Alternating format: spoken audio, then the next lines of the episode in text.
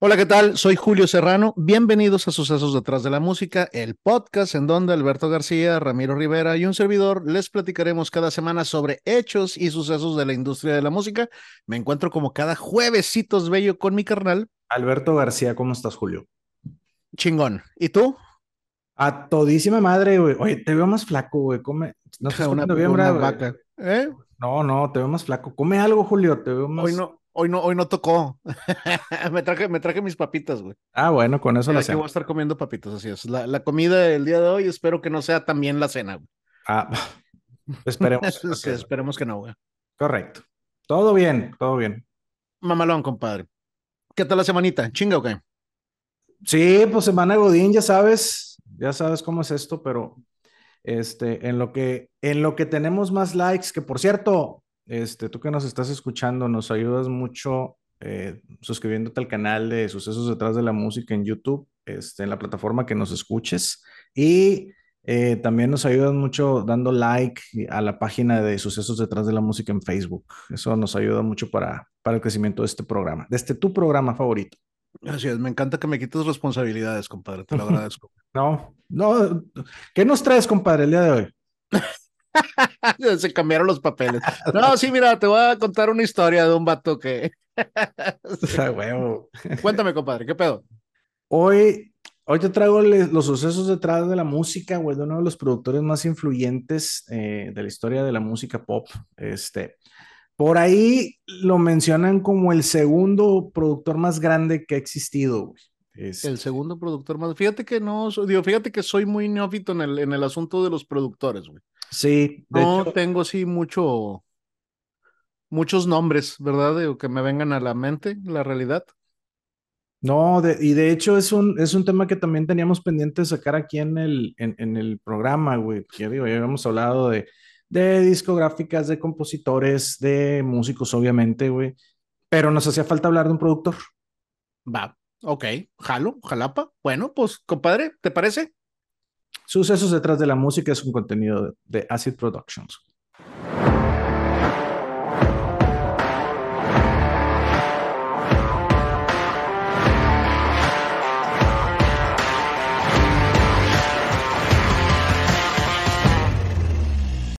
Esto es Sucesos detrás de la música. Soy Alberto García y me encuentro como cada jueves con mi hermano del alma. Julio Serrano, ¿qué tal? Buena tarde. Ya hemos visto a lo largo de 52 episodios que existen diferentes tipos de sucesos en la. Oye, te interrumpo, güey. 52, güey. El episodio 56 va a caer nuestro, nuestro primer aniversario, güey. Ah, sí. Ya, ya, ya está. Sí, sí, sí. El, el, episodio 56, güey, coincide en las 52 semanas de un año completito, güey, un año al aire, güey.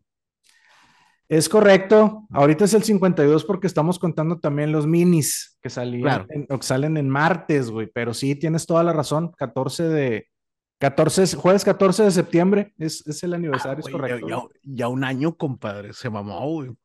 Increíble, ¿no? Sí, güey. ¿Quién diría, cabrón? Pero bueno, perdóname, perdóname, te interrumpí, güey. No, bueno, como, como decíamos, pues hemos visto a lo largo de estos 52 episodios que este es el 53 que existen diferentes tipos de sucesos en las vidas de los que componen el inmenso mundo de la música. Hay sucesos positivos, pues hay sucesos malos y desgarradores también, ¿no? Pero también hay de aquellos que pueden ser accidentales, ¿o no? El día de hoy te voy a platicar los sucesos sobre uno de los músicos y productores más influyentes en la historia de la música pop, considerado el primer eh, autor, autor en, en francés Tienes un francés de la verga, déjame te digo. Güey, está, está mejor que el alemán, güey. bueno. Eh, bueno, sería Uther. Eh, pero fíjate, terminaría siendo, terminaría sus días en prisión. O sea, eh, es un grande que, que, terminó en prisión. Hoy te voy a platicar los sucesos detrás de la música de Phil Spector, el creador del Wall Sound. World Sound, Phil Spector. Phil Spector, si no mal recuerdo, güey, lo habíamos mencionado en, en algún episodio ya, que le había hecho la canción a alguien, güey. Oh, sí. Oh, sí, sí, sí.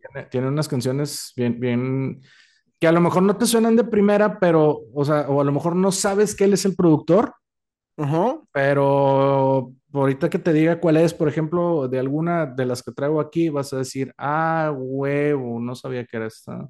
Ya, ok, ok. Entonces es un güey que nos ha venido acompañando, güey, sin saberlo, güey, durante algunas canciones, güey. Así yo es. Me, yo me acuerdo que hubo un episodio muy específico, güey, donde dijiste que era una canción de, de Phil Spector. Lo recuerdo por el apellido Spector porque me suena como espectro. Y ya ves que yo tengo todo ese pedo así de que el Halloween y mamás por el estilo, entonces me acuerdo. Sí, sí, sí, sí, algo, algo de eso. Ahora bien, este, antes que otra cosa, y por en vista de que insultaste mi francés, güey, pues aclarar que auteur es la palabra, o autor, es la palabra autor en francés. Este, y que es un término o teoría más bien utilizado en el cine. Y este asevera que el cineasta es su propio guionista y habla precisamente de aquellos directores de cine que cuentan con un estilo muy reconocible o que viven una preocupación temática de sus obras. Básicamente es un productor que se involucra en todo el proceso hasta el más mínimo detalle. Ya, entiendo. Qué bueno que me lo tradujiste, güey. o sea, es un vato, un pinche controlador, güey. Sí, que está en todo el proceso creativo de, la obra. Güey. Ok. Bueno, este, este es, el caso, digo, me adelanto un poquito, este es el caso de Phil Spector. O sea, básicamente Phil Spector lo único que no hacía era, eh, este, ¿cómo se llama? Imprimir los discos o, ¿cómo se llama? Este, meter los discos a las, a las cajas, güey, y venderlos, güey. Pero todo, todo lo demás el güey estaba involucrado en todo, güey. Es correcto. Philip, eh, Harvey Philip Spector, mejor conocido como Phil Spector, nació en Nueva York un 26 de diciembre de 1939. Phil nació en el seno de una familia de inmigrantes ruso-judíos de clase media que vivía en lo más profundo del Bronx, allá donde, donde el Bronx pierde su santo nombre, güey. Así es, donde caen las balas perdidas. Sí, y que también es cuna de muchos artistas eh, eh, en esta parte de la ciudad. Sus padres fueron Benjamin y Berta Spector, y además tenía una, una hermana llamada Shirley, seis años mayor que Phil. Ok. Berta, su madre, nació en Francia, hija de inmigrantes rusos. El padre de ella se llamaba George y su madre Clara Spector, así con, con K, quienes la llevaron a los Estados Unidos en 1911 cuando Berta tenía nueve meses de edad. Y su padre, Benjamin, había nacido con el nombre de Baruch Specter, en Ucrania, pero sus padres emigraron a los Estados Unidos donde cambiaron su apellido por Spector en sus documentos de naturalización en ingresar a Estados Unidos. ¿Qué, esto coincidencia, ¿no? Sí, esto fue en 1913 cuando Benjamin tenía 10 años. De hecho, la similitud en el apellido de ambas familias pues, nos hacen pensar que posiblemente los abuelos eran primos hermanos, ¿no? Y ah, esa, cabrón. esa misma duda la, la tenía Phil, pero nunca pudo comprobarlo. Ok, ¿de qué colonia de Monterrey me dices que eran? Apodaca. A la madre, sí, o sea, llegó el vato de reportajes de Alvarado a entrevistarlos un día, ¿no? De aquí que casan su comida, que este, se casan entre ellos, qué pedo, No, saludos a, a, reportajes de Alvarado, que no existía Apodaca también, sí. Sí, No nos maten, nos gusta la vida. Eh, eh, en 1949, Benjamin, el padre de Phil, se suicidó por problemas de deudas. Por el año de su muerte, podemos asumir que Benjamin fue una víctima rezagada de la Gran Depresión en los Estados Unidos. Sí, pues este güey nació en el 39, güey. Sí. Así que en 1953 la madre de Phil trasladó a su familia a Los Ángeles, California, donde encontró trabajos como costurera para poder mantener a sus dos hijos, pero que obviamente pues, nos hace pensar en la difícil situación económica por la que pasaba la familia. Sin embargo, Phil pudo estudiar ingresando en el, en el John Burroughs eh, Junior High School, escuela que hoy en día se convirtió en un middle school y sigue estando ubicada en Wilshire Boulevard. Y luego, en 1954, terminó sus estudios en el Fairfax High School, que es una escuela del Sistema Unificado de Los Ángeles que colinda en las fronteras con West Hollywood. Esa escuela también ya la habíamos mencionado, güey, la Fairfax. Sí, señor. Sí, señor. O sea, ahí Spector, que ya sabía tocar la guitarra para ese entonces, tuvo su primera presentación interpretando Rock Island Line en un concurso de talentos de high school. Y sí lo hemos mencionado porque en esa escuela Phil pertenecía a un pequeño grupo de estudiantes que aspiraban a convertirse en músicos. Dentro de ellos estaban Lou Adler, que se convertiría con los años en productor discográfico y productor de cine, Bruce Johnston, músico, compositor y cantante de Beach Boys, Steve Douglas, saxofonista y flautista que pertenecía a los Wrecking Crew, un famoso grupo de músicos de sesión en Los Ángeles. Y por último, Sandy Nelson, que se, se convertiría en un famoso baterista lanzando más de 30 álbumes en su carrera. O sea, Phil no estaba para nada mal acompañado en esos momentos de su adolescencia. cabrón, güey, a la ver qué buena generación, güey. Sí. Así que en su afán de convertirse en músico, Phil fundó la banda de Teddy Bears junto a Sandy Nelson y otros tres compañeros. The Teddy Bears fue un grupo de música pop y se convirtió en el primer grupo vocal de Phil como productor discográfico. Con la vocalista Annette Kleinbarb en la banda, lograron firmar un contrato con Ira Records o Ira Records y lanzaron su primer sencillo bajo el sello Door Records con la canción To Know Him is to Love Him, que empezaría a sonar en 1958 para convertirse en un éxito mundial que permaneció en Billboard Hot 100 durante 23 semanas. Te mamaste, es una rolota, güey. Entonces es, este, es de este puñetas. Sí, señor. Ay, cabrón, ok. De esas 23 semanas que te digo, Tres estuvo el número uno y 11 dentro del top 10, convirtiéndose en disco de oro por la RIA. Cabrón, sí. Esto quizás no te sonará mucho, pero Phil Spector a sus 19 años había escrito, arreglado, tocado, cantado y producido el disco más vendido de todo el país. A la verga, 19 años, compadre. Ay, cabrón, de, venir de primos. Sí. sí, un gran logro. La banda solo estuvo vigente hasta 1960, ya que sus demás canciones no alcanzaron las ventas esperadas. O sea, vaya, existieron tres años. Ahora bien, solo como información adicional, en la lápida de Benjamin, el papá de Phil, se puede leer lo siguiente. Ben Spector, padre, esposo, conocerlo es amarlo. O sea, To love him is to, eh, to know him is to love him, como el título de la canción, güey. Ah, cabrón, güey. Ok, güey. Y esta canción la puedes encontrar en YouTube y digo, pues suena lo que es, no, pues es pop de finales de los 50. Sí, sí, sí, canción viejita, güey. Sí. Canción viejita, pero es una rolota, güey. Sí.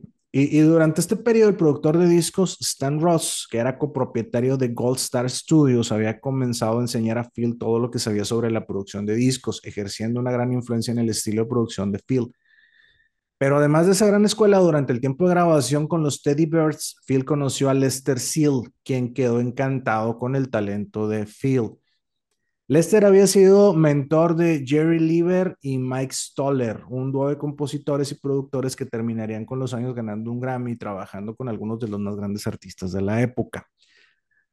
Así que Seal y su socio Lee Hasselwood hicieron los arreglos para que Phil trabajara como aprendiz del dueto mientras apoyaban su siguiente proyecto, The Spector 3, donde conocería a Annette Merar, vocalista del grupo. Ok.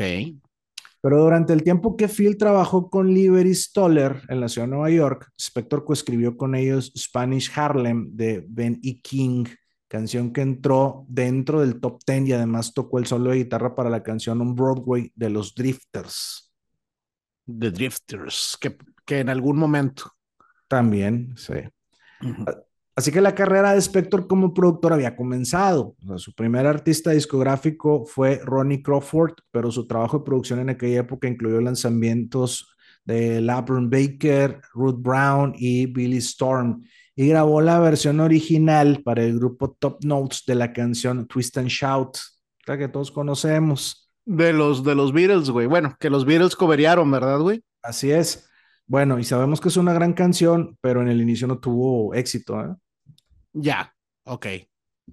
Sin embargo, se ganó la recomendación por parte de sus mentores, Lieber Stoller, para producir Corrin Corrina de Ray Peterson, que alcanzó la posición 9 dentro del top 100 en 1961. Mismo año en que consiguió un segundo éxito, ahora para Curtis Lee con Pretty Little Angel Eyes, que lo llevó hasta el número 7. Compadre, güey, o sea, el vato desde sus pinches inicios, compadre. Pura rolota, güey. Sí, sí, sí, sí.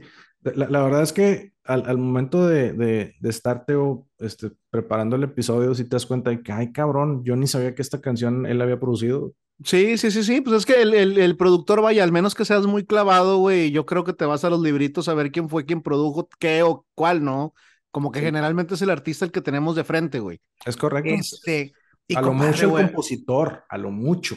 Sí, güey, sí, me, me, encanta, compadre, cuando, cuando estamos contando de alguna, de alguna historia, güey, y ver cómo, pues gente con cierto impulso, cierto talento lo empieza a lograr, cabrón, desde bien jóvenes, güey. Sí, sí, sí, sí, bien, bien encaminadito. Este. Sí, compadre.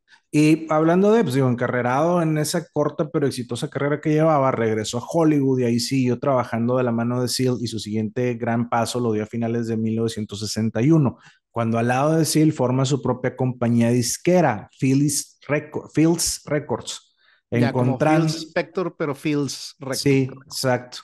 Encontrando por medio de Hill and Range, and Range Publish tres grupos en los que se interesó producir eh, The Ducans, The Creations y The Crystals.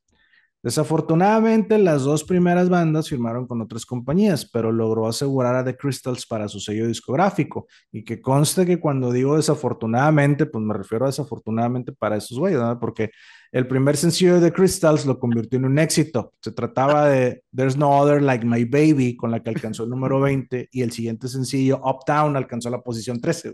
¿Uptown? Uptown con madre, güey, güey. Y te mamás, qué buen toque, güey. Cuando digo desafortunadamente, lo digo por estos pendejos, güey. Pero por otro lado, güey. Es correcto. Aún con todo, Spector siguió trabajando de manera independiente y en esa época también logró conectar éxitos con Second Hand Love en 1962 para Connie Francis, llegando al puesto 7.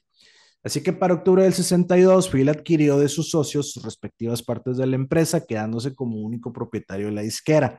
Pero la verga. Aquí, aquí, les pago yo. ¿Cuánto cuestan, pendejos? Sí. No, y, lo, y, lo más importante eh, es que en ese momento Spector ya realizaba todos los procesos de un disco, menos el estampado y la distribución, lo que te decía. Ya, está metido en todo, güey. Sí.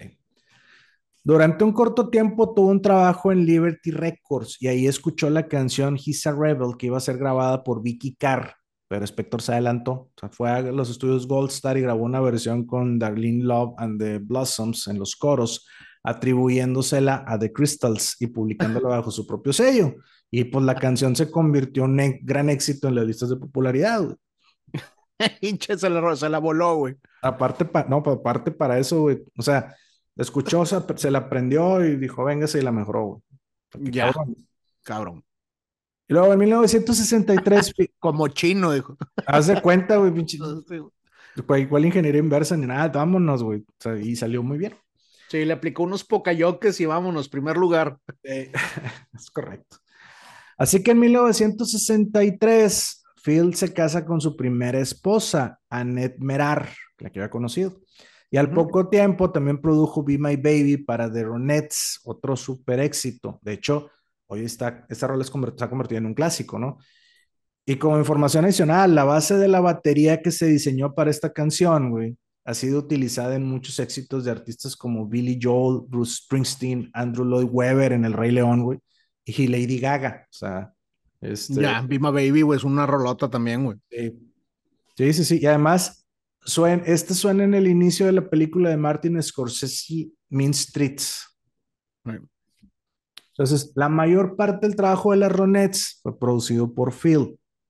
Y un día Phil le dijo a un periodista, al periodista Brian Wilson, quisiera tener un centavo por cada porro que me he fumado intentando averiguar cómo conseguí el de Be My Baby. ya me cayó bien el Phil, güey. Sí. sí, güey. Y pues digo, obviamente esta canción sabemos que ha sido también versionada por muchos artistas. ¿no? Después del éxito que tuvo My Baby, en septiembre de ese año, Phil había asistido a un concierto de las Ronettes, donde también participaba de Righteous Brothers y quedó impresionado con el acto de eh, Bill Mendley y Bobby Hatfield. Tan impresionado que Phil compró su contrato a Moonglow Records, firmándolos para Phil's. Los Righteous Brothers, ya una vez con la producción de Spector, alcanzó el número uno con la canción You've Lost That Loving Feeling, que también es una canción muy buena, güey. Y de, pero pues de pronto perdió el interés en ellos. O sea, así como que, ah, chido, ya. Vamos. Este o sea, les hizo un, número uno y algo pasó, güey. Sí. A lo mejor actitudes, güey, que también es muy común, ¿verdad? Sí, caracteres, algo así. Y bueno, todavía tuvo tres éxitos con ellos, este, además de ese, y luego le cedió los derechos a Berg Records. Pero el sonido que de la banda, logrado por Spector, era tan distintivo que The Righteous Brothers optó por replicarlo. Ok, trataron de copiarlo, pues. Sí, O sea, seguir con lo que con lo que hacía Phil, pues. Ah, es correcto. Y de nuevo, como información adicional, otra de las canciones con las que tuvieron éxito de los Righteous Brothers fue de la, de la mano Spector. En su momento alcanzó la posición número 9 en las listas de popularidad. Se trataba de Unchained Melody. ¿No te suena? Sí, compadre, ¿cómo no? Entonces, es este, Ay, güey. esta, esta canción, si no lo ubican, este, está, sale en la película Ghost. O alcanzó popularidad nuevamente 25 años después de, de, su lanzamiento en 1900, o sea, ya en el 90 con esa película. La Así es. sí, la, la, escena donde están armando un jarrón de barro. Sí, un jarro café, exacto. en barro, sí. si quieren darle en verdad una oportunidad a las canciones de Phil, o sea, lo cual sí les recomiendo, Échale un vistazo a un disco navideño que lanzó en noviembre de 1963. ¿Un, disco qué, güey? Navideño. Ok, navideño, va. Eh, fue lanzado unos pocos días después del asesinato de JFK y este álbum se llama A Christmas Gift for You de Fields Record. Ahora, no tuvo éxito en su momento, pues no ido el clima político después de la muerte de Kennedy, güey. Pero el día de hoy se ha reeditado y lanzado en muchas ocasiones y los originales, que son bien difíciles de conseguir, güey, te lo van a vender entre 400 y 500 dólares, güey. Y no dudo que el productor tenga uno ahí, güey. Cabrón, güey. Sí, el pinche Ramiro va a tener ahí su vinil de, de Phil Spector, güey. Que compró en 500, este, ¿cómo se llama? 500 centavos y 50 pesos ahí en el mercadito de la Florida. Así es, pinche Ramiro. Aparte tiene suerte para encontrarse, güey. Sí, güey.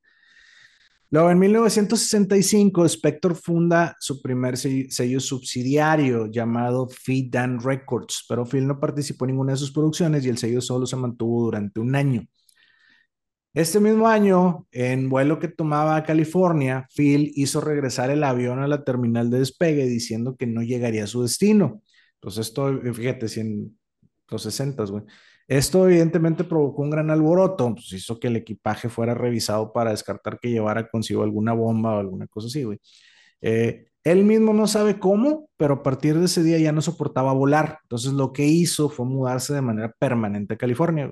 La verga, le tronó la tacha al vato, güey. Sí, pues Se volvió loco en el avión, los nervios o algún pedo así, güey.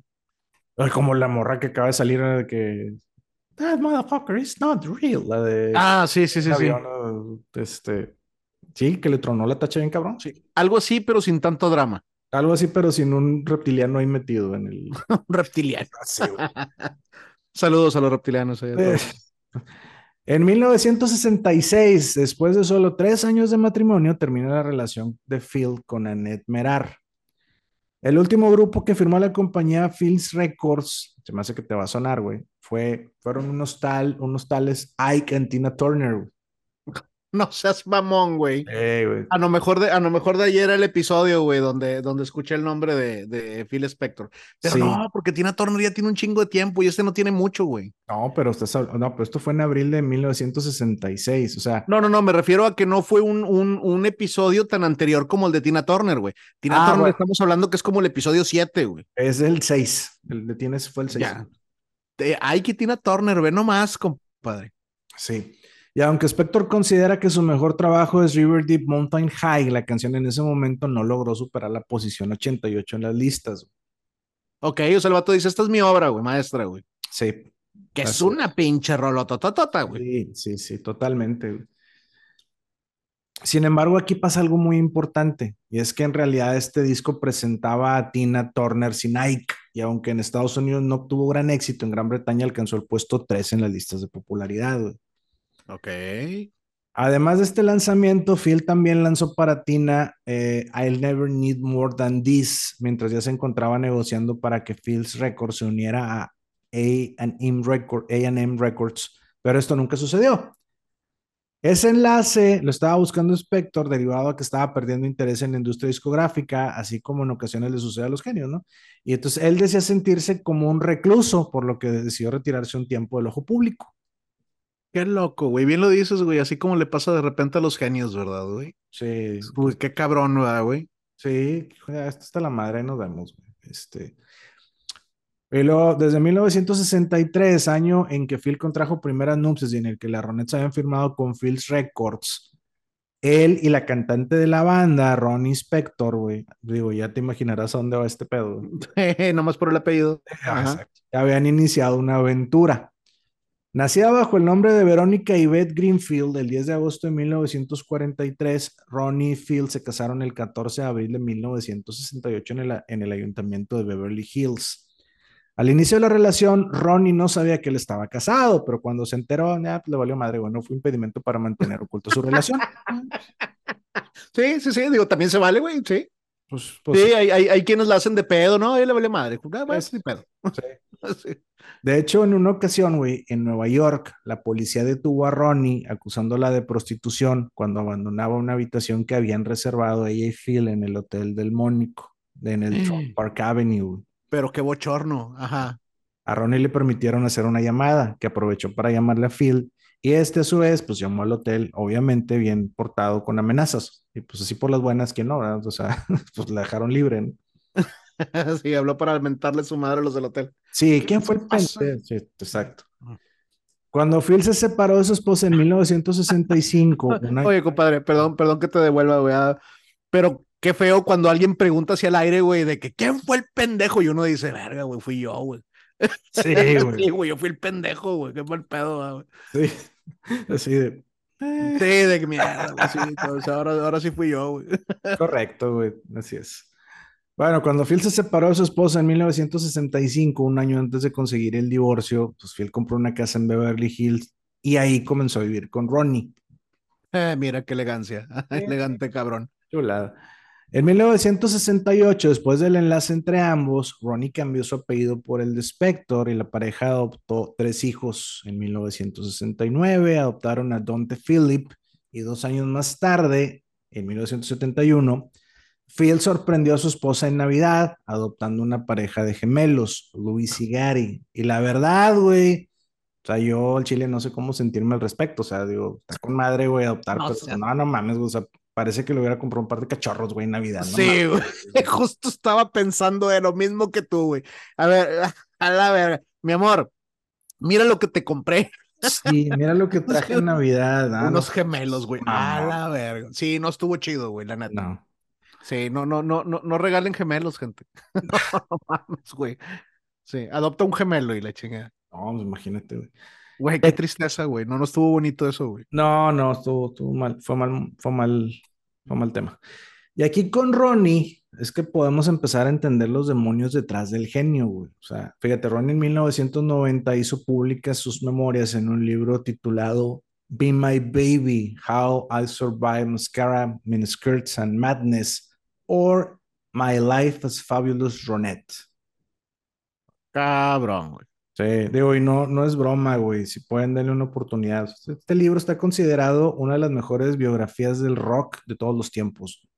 Ok, ok, ok. De Ronnie de los Ronettes.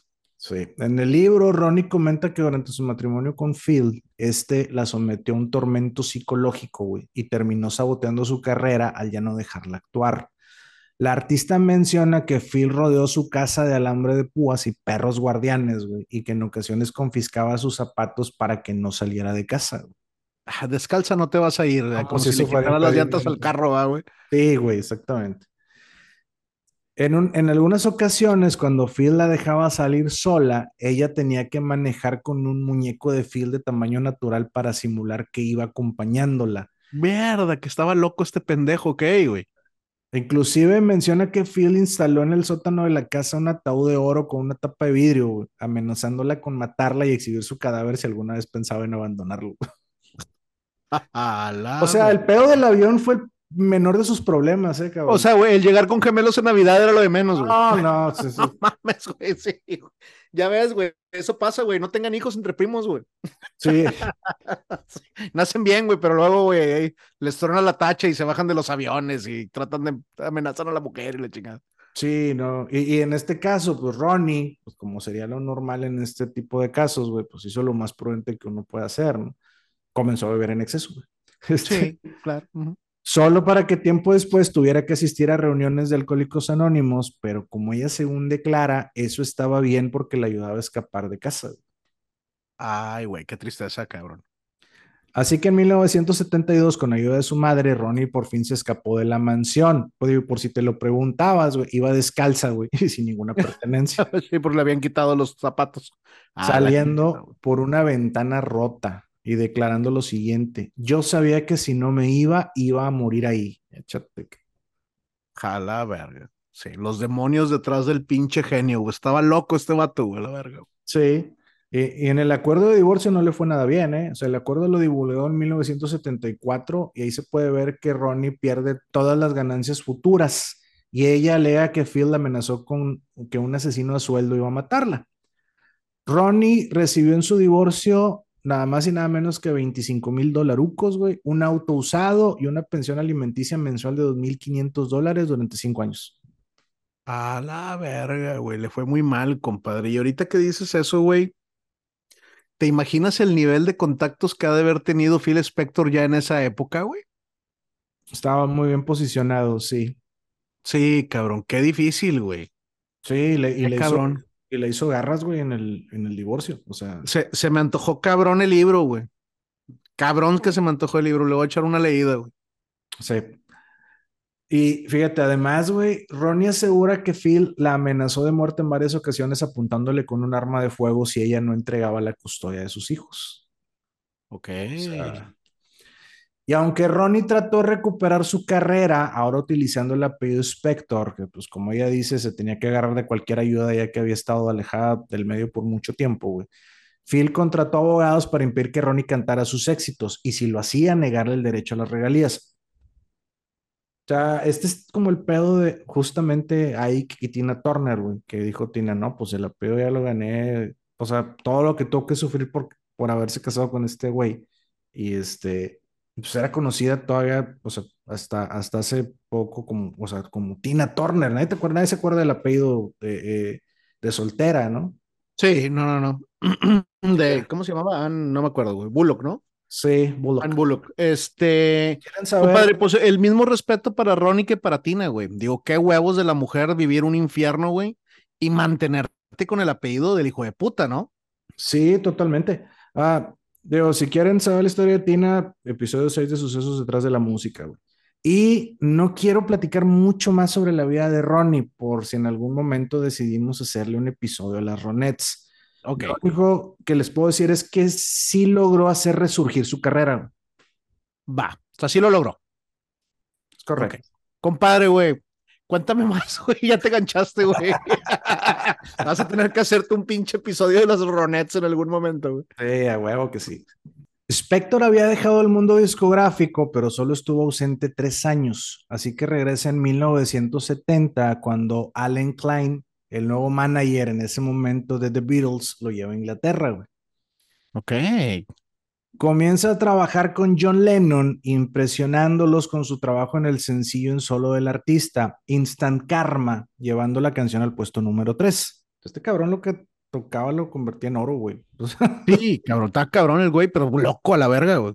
Sí, entonces quedaron tan impresionados, güey, que pues el mismo John Lennon y George Harrison lo invitan a rescatar un álbum abandonado por diversos problemas, un tal Let It Be. No mames, ok. Así que Spector se puso a trabajar en las partes utilizables del álbum, utilizando muchas técnicas de producción, haciendo cambios en los arreglos y el sonido completo en algunas de las canciones.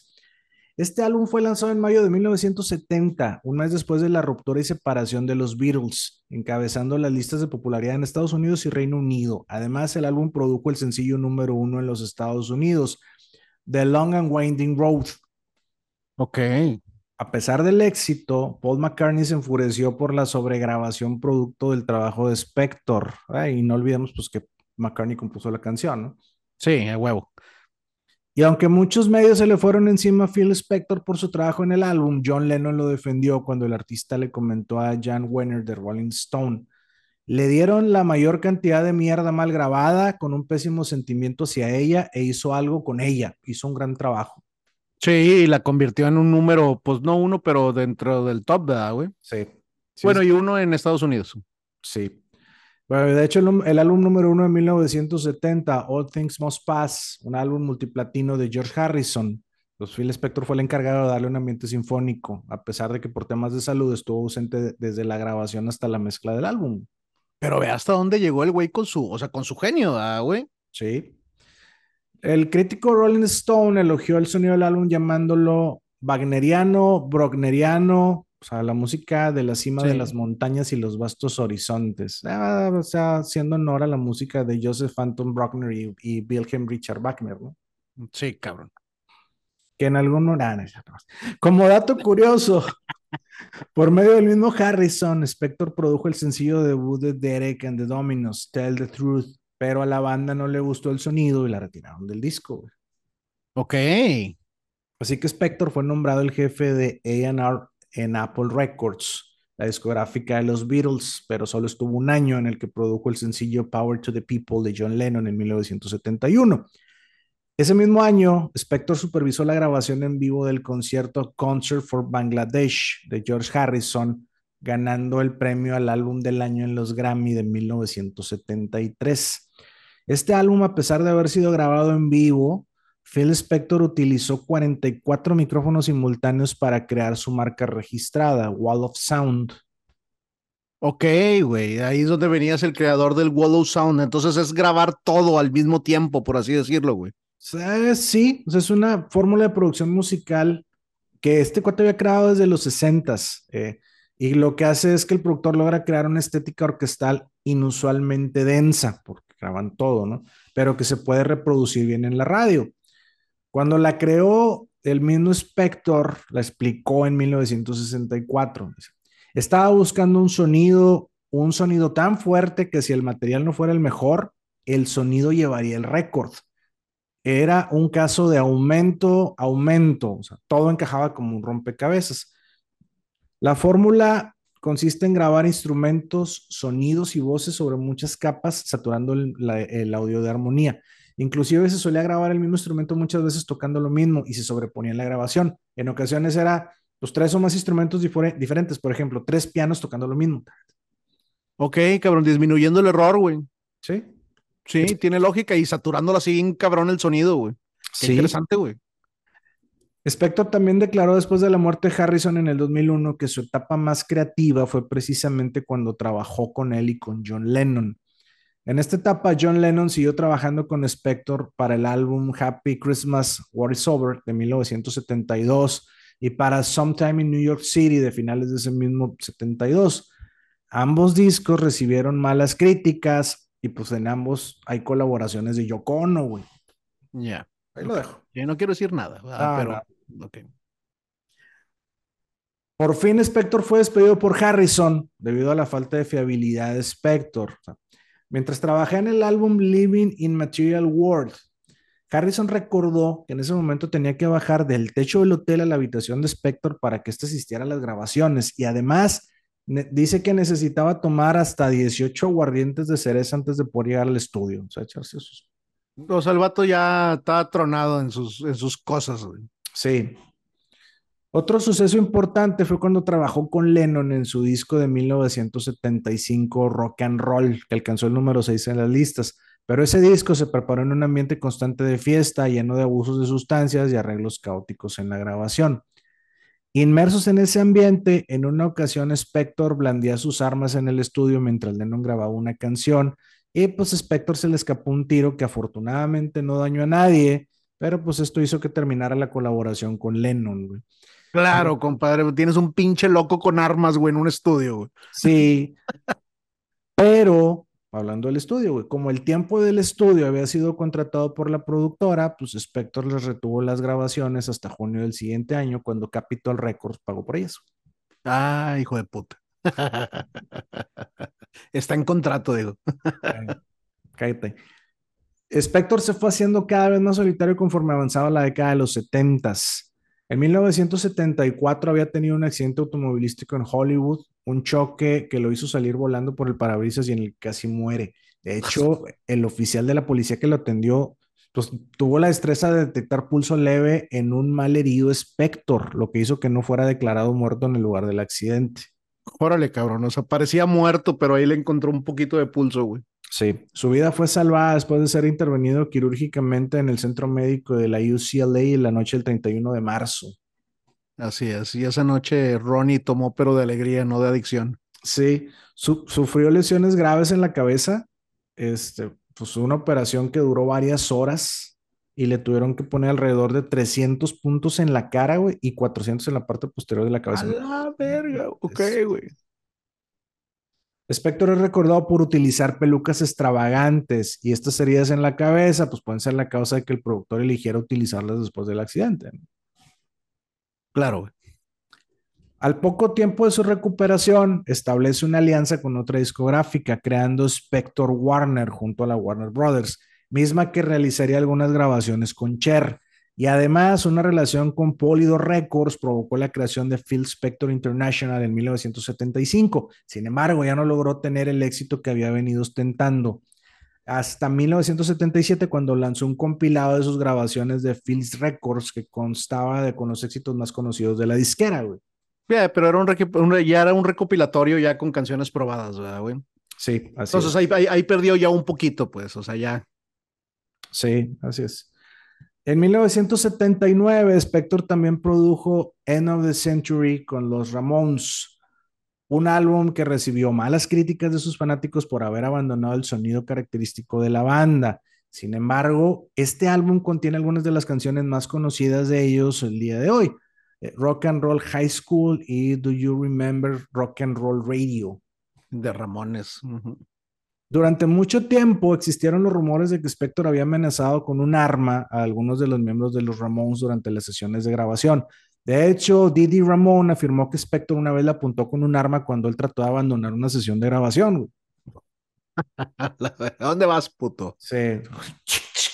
Sin embargo, luego en el 2008, el baterista de la banda, Marky Ramón, declaró lo siguiente: Las armas ahí estaban, pero él tenía un permiso de porte. Nunca nos tomó como rehenes. Podríamos habernos ido en cualquier momento. Ya, él lo defendió un poquito, ¿sí? ¿Cómo, se llama ese, el síndrome de Estocolmo? ¿Te cuenta? Oye, hay una, hay una historia muy buena de los Ramones, güey. Este, cuando el grupo ya era famoso, güey, eh, uno de estos cabrones, güey, le bajó la novia al otro, güey. No mames, entre la banda. Sí, y no se hablaban, güey. O sea, el grupo ya era famoso, seguía, pero estos no se hablaban, güey. O sea, pues tenían esa pinche enemistad por ese pedo, ¿no? Cabrón, ok. Próximamente en, en, sucesos detrás de la música, güey. Y este, un saludo a mi compa Jesús Solán que le gusta, le gusta ese tipo de música, los Ramones, güey. Después de este álbum con Ramones, Phil desapareció. Casi estuvo completamente inactivo las décadas de los 80s y de los 90s, inclusive a principios del 2000. Lo último que se había conocido de él fue hasta 1981, después de la muerte de John Lennon, cuando colaboró con Season of Glass de Yoko Ono. El, 18 de octubre de 1982, Phil se convirtió en padre biológico por primera vez cuando su pareja en ese momento, Janice Zavala, diera a luz a una pareja de gemelos, Nicole Audrey Spector y Philip Spector Jr. Y en 1989, Tina Turner fue la encargada de incorporarlo al Salón de la Fama del Rock como no intérprete. Órale, güey. Qué cabrón llegar como productor, ¿no? A uno de esos logros, güey. Sí. La revista Rolling Stone informó que Spector había subido al escenario saltando como loco al ritmo de Be My Baby de las Ronettes, pero iba protegido por tres guardaespaldas que dicen que prácticamente apartaron a Tina Turner del camino. Dicen que al micrófono murmuró algunas palabras sobre George Harrison, Bush y la toma de posesión presidencial, y luego sus guardaespaldas se lo llevaron. la verga. Ya sí, güey, o sea, a la chingada perdido, güey. Sí, yo, yo traté de encontrar el suceso en video, pero no lo logré. Si alguien de los que nos escucha lo encuentra, por favor, pues, compártanlo. O sea, la verdad sí, para, para ver el suceso, güey. Sí, güey. Manden la liga sucesos detrás de la música arroba gmail.com, güey, lo vemos. El 25 de diciembre de 1991 muere de leucemia Phil Spector Jr., el hijo del productor y de Jenny Zavala, tenía nueve años. Uy, uy, qué feo. En 1994, Phil Spector mandó una carta al Comité de Nominaciones del Salón de la Fama del Rock and Roll oponiéndose a que las Ronettes fueran consideradas para la inducción, argumentando que el grupo no había influido lo suficiente a la música para merecer el reconocimiento. puta, güey. Ardido. Aún así, las Ronettes fueron incluidas en el Salón de la Fama, pero pues no, lo, no eso no lo consiguieron sino hasta el 2007. Güey. Órale, güey, o sea que a lo mejor sí tuvo algún impacto la carta de este güey. Sí, ardilla, sí, güey. Ardilla. qué hijo de puta va, güey. Sí, qué cabrón, güey. Bueno, en 1996 intentó trabajar con Celine Dion en el álbum Falling Into You, pero Spector se peleó con la producción teniendo que abandonar el proyecto. Güey. A la verga, güey. Ya, ya, ya, sí. ya, iba mal ese pedo.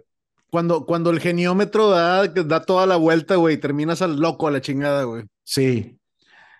Y unas por otras, en 1997 fue incluido en el Salón de la Fama de los Compositores. Ya. El último trabajo que se conoce del productor es Silence CCC de Star Sailor, el 2003, que pues de este álbum también se suponía que él sería el productor de todo el disco, sin embargo fue despedido por diferencias personales y creativas. Así es, por traer armas en el estudio, por ejemplo. Entre otras cosas, por amenazar a, los, a, a la banda, güey. Sí, de ¿a dónde vas, puñetas? Canta, pero soy el baterista, que cantes, idiota. Ya, es estúpido, canta, güey, sí. En ese año 2003, Phil conoció a la actriz Lana Clarkson mientras ella trabajaba en el House of Blues de Sunset Strip en West Hollywood. Según el chofer de Phil, Adriano de Sousa, güey, la actriz acompañó al productor hasta su mansión de Pyrenees Castle desde el local donde trabajaba unas pocas horas antes del amanecer del 3 de febrero de 2003. Después, Spector salió de la casa con una pistola, sus manos manchadas de sangre y dijo, creo que maté a alguien. A la ve, ok, güey. Buen twist, ok. no me lo esperaba, güey, ok, güey. La, eh, la, declaración de De Sousa la puedes escuchar en su llamada al 911, güey, para avisar del suceso, güey. No mames, está el video, o sea, está la grabación. Ah, está, sí. Cabrón. El cuerpo de Lana Clarkson fue encontrado sin vida, desplomado en una silla con una sola herida de bala que le entró por el paladar. Ah, cabrón, ok, o sea, le puso la pistola en la boca, güey. Pareciera. Ajá. Sin embargo, o sea, Phil declaró a la revista Squire y a sus amigos en julio de ese año que la muerte de Clarkson había sido un suicidio accidental y que ella, en palabras de Spector, había besado el arma. Ok, suena bastante sexual, ok. Sí. Phil, ¿cómo es un suicidio accidental? Bueno, Phil permaneció libre de prisión por una fianza de un millón de dólares mientras estaba en espera de su juicio y durante ese tiempo de espera produjo la canción Crying for, John Lennon de Hargo. O sea, yo me imagino que, que, estaban, sí, que estaban jugando, este, pues sí, como que algo sexual, se pues, puesto el arma en la boca y este güey se le fue un tiro, una madre así, güey. Pero pues digo, eso no es suicidio accidental. Si él tenía la pistola, pues sería un homicidio imprudencial, si quieres, ¿verdad? No sé. En dado caso, sí. Sí, o sea, lo, lo, que el güey trató de decir es ella misma se disparó, ¿verdad, güey? Sí, exactamente. Luego, el primero de septiembre de 2006, aunque usted no lo crea, Spector se vuelve a casar, ahora con Rachel Short, una chica nacida en 1980, que había conocido en el 2013 en un restaurante de Hollywood donde ella trabajaba. Pues esto fue poco tiempo después de que, de que Phil fuera arrestado por la muerte de Clark. Sí lo arrestaron, güey. Sí. Y pues, Oye, güey, chica, chica nacida en 1980 y este güey nació en el 39, güey. Una, sí, o sea, una, una edad así, una diferencia. Era, podían ser como Romeo y su nieta, güey. Ya. Haz de cuenta. Pero bueno, se divorciaron en 2018. El primer juicio se llevó a cabo de Phil Spector el 19 de marzo de 2007, pero el juez Larry Fiedler declaró como, como nulo el juicio debido a que los miembros del jurado no lograron llegar a un acuerdo. Este primer juicio fue televisado por permiso del juez y así, pues que su siguiente juicio se programó para el 20 de octubre de 2008. Y Phil fue declarado culpable de asesinato en segundo grado. Ya, o sea, sí lo, sí lo, sí lo juzgaron por asesinato, pues. Sí, así es. Y pues lo, lo este, estuvo en la, en, fue recluido en la prisión de Stockton, en California, el 13 de abril de 2009, cuando Phil tenía 71 años. Y lo, o sea, pues lo pone inmediatamente bajo custodia, ¿no? Este segundo juicio no fue televisado y la abogada de Phil en ambos juicios fue Jennifer Lee Barringer. Ok. Al caso se le presentaron tres apelaciones y las tres fueron fallidas. La primera en 2011, la segunda en 2012 y la tercera en 2016. Ya, aquí te quedas, güey. Sí, pues el vato de haber tenido algo, algo que ver, ¿verdad, güey? Como dices tú, a lo mejor él traía el arma, güey. Ve tú a saber si jaleó el gatillo adrede o no, güey, pues se te fue el tiro, pero pues bueno, pues mamaste, va, güey. O sí, 19 años. ¿Por qué, por, por qué le estás apuntando un arma a otro ser humano, va, güey? O sea, de, de ahí partimos, güey. Exactamente. El sábado 16 de enero de 2021, después de 12 años en prisión, Phil Spector, este genio y asesino, güey, murió por complicaciones de COVID a las 6:35 pm a la edad de 81 años. Te mamaste, güey, qué pinche historia tan rara, güey. O sea, el vato es de las víctimas del COVID, güey. Sí, güey. Había enfermado cuatro semanas antes y de hecho fue hospitalizado, pero presentó una mejora que lo hizo ser trasladado de regreso a la prisión. Sin embargo, tuvo una recaída y fue llevado de emergencia al hospital donde finalmente falleció. Suena muy COVID. Sí. Aún así, Phil Spector nos deja un importante legado de música e innovación en los métodos de grabación y es considerado una de las figuras más importantes e influyentes en la música pop. A sus 21 años, Phil ya había ganado su primer millón de dólares. En 1965, para sus 23 años, ya había ganado su segundo millón. Había producido 21 sencillos, de los cuales vendió 13 millones de copias y tenía nueve discos de oro con ventas superiores al millón de copias. A su pinche madre. Qué genio, güey, pero qué, qué cabrón tan loco, güey. Sí. El periodista Richard Williams escribió, Spector creó un nuevo concepto, siendo el producto como un director general del proceso creativo, de principio a fin. Él tomó todo, seleccionó a los artistas, escribió o eligió el material, supervisó los arreglos, les dijo a los cantantes cómo formular, planeó todas las fases del proceso de grabación con la más dolorosa atención al detalle y lanzó el resultado por su cuenta en su propio sello. Su pinche madre, metido en todo el puto proceso. Sí, y hasta de, de, de guardia del, del, estudio la hacía, güey, porque ¿a dónde vas, hijo de la chiva? sí, póngase a cantar. Stevie Van Sant lo escribió como un genio irreversiblemente conflictivo, escribiendo, Spector es el máximo ejemplo de que el arte es siempre mejor que el artista. Pues sí. Y sí, cabrón, sí, sí, sí. No, lo hemos dicho aquí en otras palabras, ¿verdad? Es correcto. El, eh, eh, decimos, es un ser humano con, con, virtudes y defectos, y este, pero sí se mamó, güey. Sí, sí fue no, no mames, güey. No mames, güey. O sea, que, o sea, vaya, qué pinche historia tan rara, güey. Me estás contando la neta, güey. está bien raro este pedo, güey. Sí. Ahora, chécate este dato, güey. La lista de la, de la, revista Rolling Stone de las 500 mejores canciones de todos los tiempos es una lista diseñada por 172 críticos y expertos de la música y de la industria discográfica. Esta lista fue publicada por primera vez en 2004 en el eh, número 963 de la publicación de la, de la revista. Bueno, Phil Spector aparece en 14 veces en esta lista. A su pinche madre. 8 como productor y 6 como compositor. Cabrón.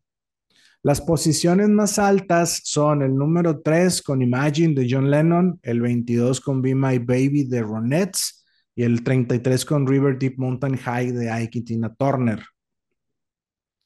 Y además es uno de los pocos productores en tener números uno en tres décadas diferentes. Ya, teniendo, teniendo el récord. La revista Time lo considera el segundo mejor productor de discos de todos los tiempos. ¿Y traemos el primero? Quincy Jones. Ve, nada productor de thriller, güey. Este, productor de cabecera de Michael Jackson, de hecho, su principal productor. Sí, Pero sí. Shirley, su hermana, murió en el 2004 en Helmet, California, a la edad de 70 años. Ronnie, la ex esposa de Phil, falleció poco después de haber sido diagnosticada con cáncer el 12 de enero de 2022 en su casa en Danbury, a la edad de 78 años. Hay tres películas biográficas sobre la vida del productor, pues si estás interesado en ver imágenes o conocer más sobre su vida. Pero vamos a subir algunas nosotros, ¿verdad? Sí. Phil Spector Demons en de 2007, eh, The Agony and Ecstasy of Phil Spector de 2009 y Phil Spector He's a Rebel de 1982. The Agony, güey, la agonía, güey, de Phil Spector, güey. Cabrón, güey, qué pinche historia, güey, te mamaste, güey. Bueno, y ya solo para terminar, en el 2005, en una declaración judicial, Phil Spector declaró que había sido tratado por trastorno bipolar y depresión maníaca durante ocho años. Dijo, Ahora lo entiendo todo, ok. Dijo, no dormir, depresión, cambios de humor, difícil de vivir, difícil de concentrar. Fue un momento difícil para pasar por la vida. Me han llamado genio y creo que un genio no está ahí todo el tiempo y está al borde de la locura. Cabrón, la línea es muy delgada, güey. Es un martes cualquiera en la vida de cualquier contador. Pero bueno, ahí lo dejamos. Esta fue la vida y obra de Phil Spector, el primer auteur. El primer autor, güey, en francés, güey. Compadre, güey, qué gran historia me acabas de contar, güey. No tenía ni idea, güey. A la verdad, es un tesoro, güey. Ay, cabrón, güey. No mames, güey.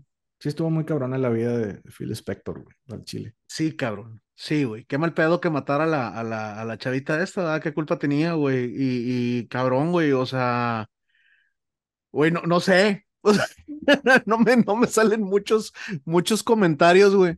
Este, me viene, me viene a la mente, ahorita sí tratando de recapitular, güey, eh, tu introducción, donde dices, hay, hay, hay sucesos que, que pueden ser, eh, ay, ¿cómo dijiste, güey? Por accidente o no. no, ¿verdad? Los sucesos que pueden ser accidentales o no, ¿verdad?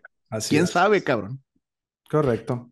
¿Quién sabe? Y luego víctima del COVID, güey, en prisión. O sea, digo, no sé cuál sea el número, güey? Pero es uno en X, güey.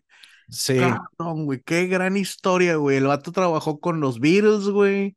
Este, verga, güey. Phil Spector, güey. Sí, sí, este, digo, sí se codeaba con los grandes, pero luego también caes en el tema de, oye, ahí estuvo y por una u otra cosa acabó este, desgastando y fregando una relación, o sea, con varios, ¿no? Oye, se le ocurrió sacar una pistola, güey, y se le salió un tiro ahí con John Lennon grabando, ¿no? De que no le pegaste un tiro, ¿no? Digo, pues el, el, vato, el vato hizo una declaración ante la justicia, ¿verdad? Era, era un hombre enfermo, güey. Si fue tratado por, por trastorno bipolar, güey, entiendo muchas cosas, güey, de lo que, de lo que me estabas platicando, güey. Fue, fue un tipo enfermo, de ahí de haber venido mucho de su, de su cotorreo. Y aunque no se menciona mucho en el episodio, digo, me suena que estaba metidísimo en la droga, ¿verdad? No tengo pruebas, pero tampoco tengo dudas, güey. Pues, es un ambiente medio, medio pesado eso, ¿no? Oye, y luego el, el detalle, güey, de que una de sus canciones fue el tema principal de una de las películas de Scorsese, güey. Ah, sí, también. ¿Te imaginas esas fiestecitas, güey? Jack Nicholson, Spectre, güey, este, no mames, güey, ¿sí me explico? Échenme otra de once, dijo, así, güey. Ja, ja, ja, ja, sí. fumando, fumando un, un habano. Imagínate la escena, no mames, güey, qué cosa tan triste. Compadre, güey, Ay, güey, no, no sé, no, o sea, no sé, güey. El, el, sentimiento que me deja este pinche episodio, güey, está bien random. Me gustó un chingo, güey. Pero me quedo así como que, verga, güey, qué pedo, güey. O sí, me, sí, sí, me, sí me tronó la, la cabeza, güey. Es como una muy buena película que no tuvo un final feliz, güey. Y te quedaste de, Sí, o sea, sí, sí pudiera ser, güey. Sí, güey. O sea, pues se, se, me figura más de esas, de esas películas, güey, que te hacen encariñarte con el malo. Sí, y que, y, que al final te recapitulan así todo lo que hizo y, y te quedas tú como que, verga, güey, todo el tiempo apoyó un hijo de la chingada, güey. así es, rico, güey. Sí, sí, sí, es, así es. Pues, ¿cómo ves? ¿Traes algo más o regálame tus redes sociales, compadre? Sí, yo soy Julio Serrano 360 en Instagram. No produzco, yo me voy a decir a mí mismo, no produzcas, ve cómo acaban, güey.